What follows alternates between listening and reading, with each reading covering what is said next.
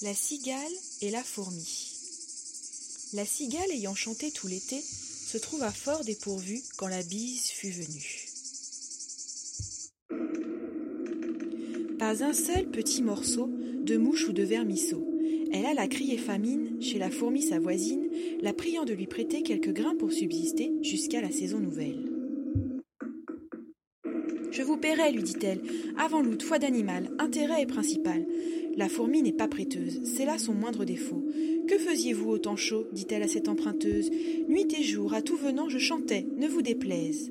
Vous chantiez, j'en suis fort aise. Eh bien, dansez maintenant.